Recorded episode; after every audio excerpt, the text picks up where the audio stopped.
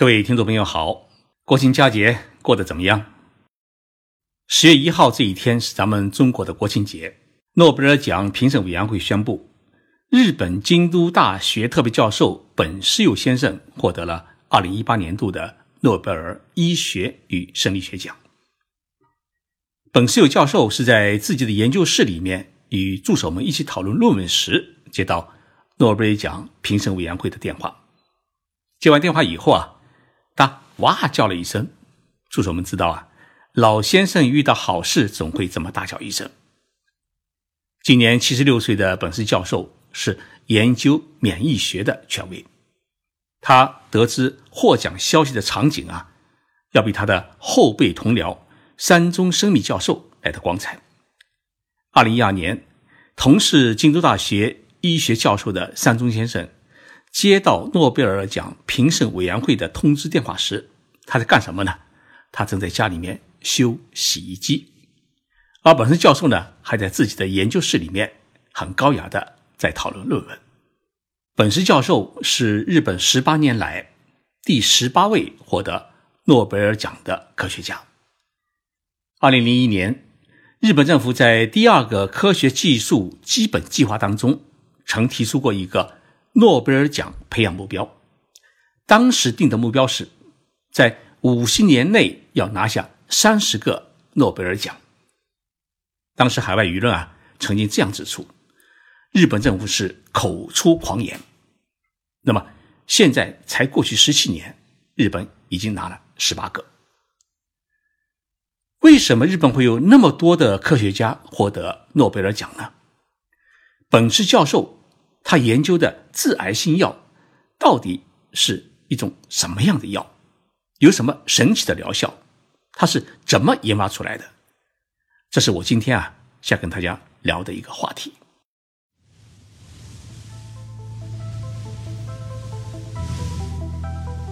任你波涛汹涌，我自静静到来。静说日本，冷静才能说出真相。我是徐宁波。在东京，给各位讲述日本故事。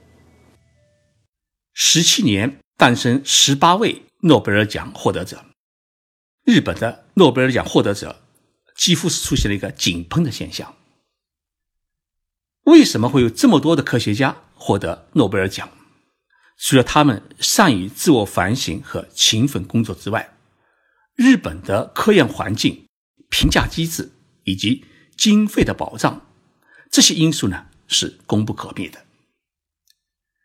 日本获得诺贝尔奖的科学家都有一个共同的特点，那就是大多数呢有美好的童年，喜欢亲近大自然，探索自然，喜欢阅读又善于阅读，而且父母在他们的成长过程当中扮演了重要的启蒙和引导的角色。在接受学校教育过程当中，这些获奖者。无一例外的都打下了一个很坚实的一个知识基础，并且保持了对未知世界的一种好奇心。那么，除了这些本人的主观因素之外呢，大学和科研机构不急功近利，不搞短视评估，允许教授们、学者们长期研究，是一个很重要的一个客观的环境因素。日本的一些研究型大学始终是把目光投向世界的前沿，并把它与自己的教学紧密的结合起来。日本大学教授在从事科研过程当中啊，他的自由度是相当的高。大学教授呢，不会因为有一段时间没有出科研成果而担心受到冷落或者丢失饭碗，在研究过程当中也很少受到政府和社会的一个，比如说像考核啊。评价的干扰，可以长期潜心的去从事研究工作。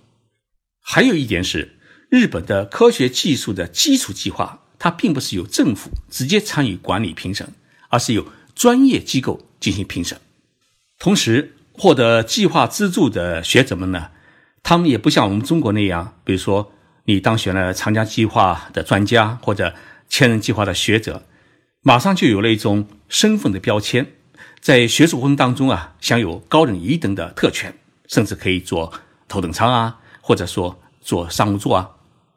日本的教授们他们没有这种待遇，他们只需要认真的开展研究，而且研究成果呢，不是由行政部门来评定，而是由学术的同行进行评估。日本产生了如此众多的诺贝尔获奖者，与日本的科学家他的视野的开阔、注重国际交流不无关系。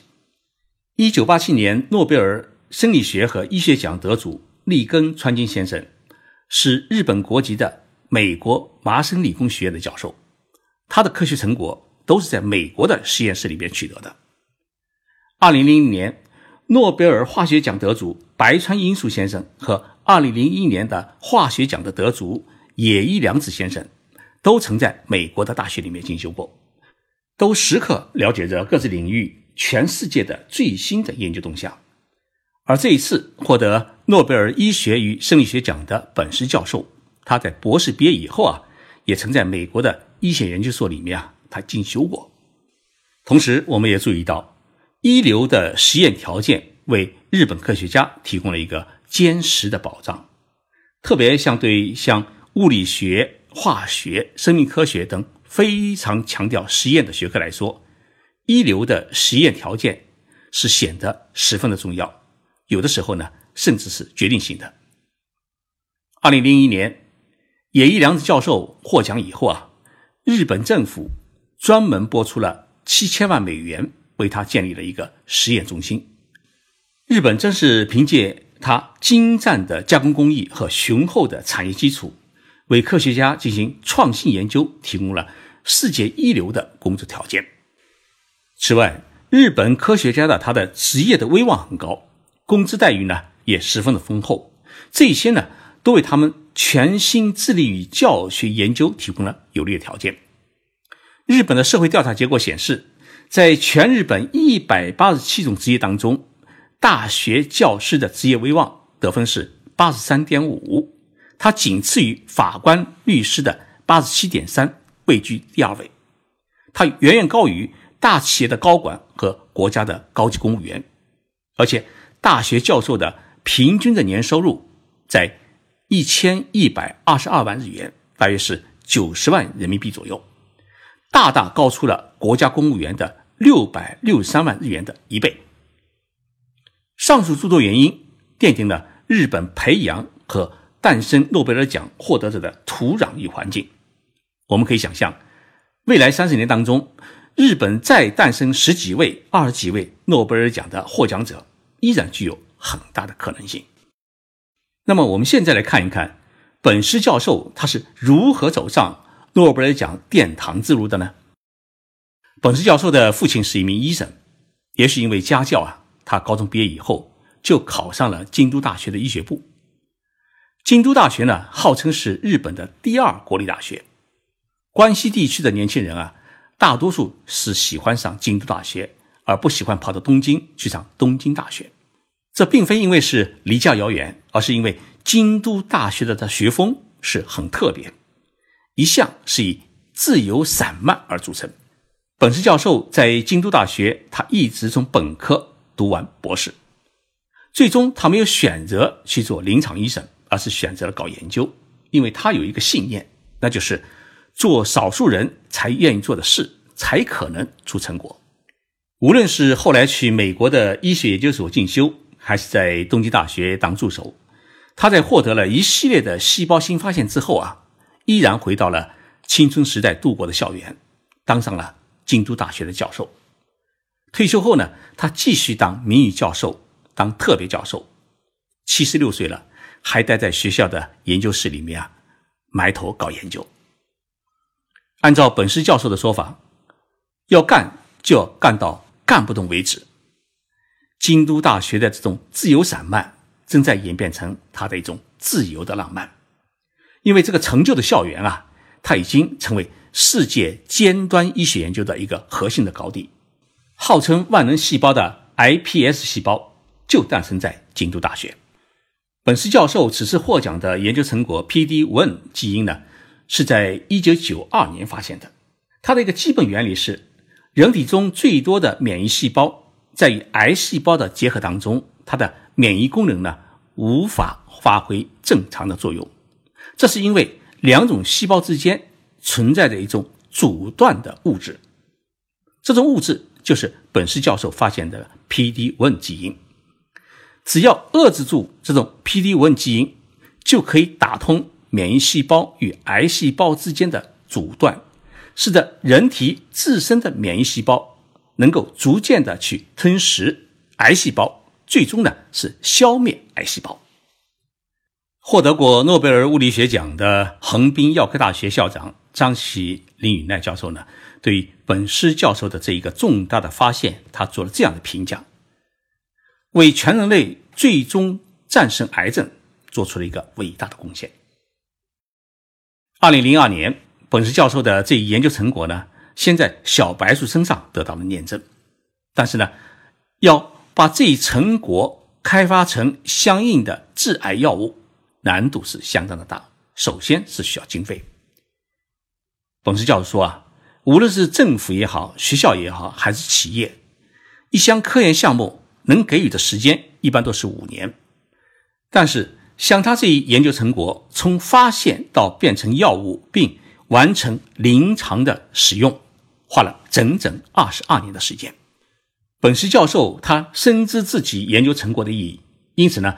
在完成了小白鼠实验以后啊，他下决心一定要把自己的研究成果啊转化成生物药品，以此来拯救癌症患者。结果，他拿着这一研究成果找了海内外多家的制药公司，得到的都是一连的困惑和摇头。没有人能够对于这一成果持完全信任态度，因为整个社会对于免疫细胞治疗癌症的疗法啊。大家都持怀疑的态度。最后举手的是一家名叫小野药品工业的公司。这家公司呢是大阪市的一家中型的制药厂。这家药厂向本市教授伸出了一个合作之手。二零一四年九月，小野药品工业公司生产的第一种抗癌药叫尼波鲁马普，获准了投放市场。这一款新药呢？能够激活体内原有的细胞来杀伤的肿瘤，也就是癌症细胞，而且副作用小。从目前的临床数据显示，像肺癌、黑色素瘤、肾癌等七种恶性肿瘤当中啊，有相当一部分患者，他的治疗的效果呢是非常的明显。本石教授的这一发现，催生了癌症治疗的一种免疫疗法。这是继外科手术、化学疗法、放射线疗法之后的第四大的癌症治疗法。随着诺贝尔医学奖的获奖，这种疗法呢将为全世界所承认。小野药品工业公司称，四年来共有两万五千名癌症患者呢使用了这种抗癌的新药，其中在二零一七年的一年当中，使用了这一致癌新药的患者。黑色素瘤患者呢是五百四十人，肺癌的患者是七千三百人，肾癌的患者是两千两百人，淋巴癌的患者是一百九十人，头颈癌患者是两千四百人，胃癌的患者是四千两百人，共计是一万六千八百三十人。其中呢还包括日本前首相，现在担任二零二零年东京奥运会。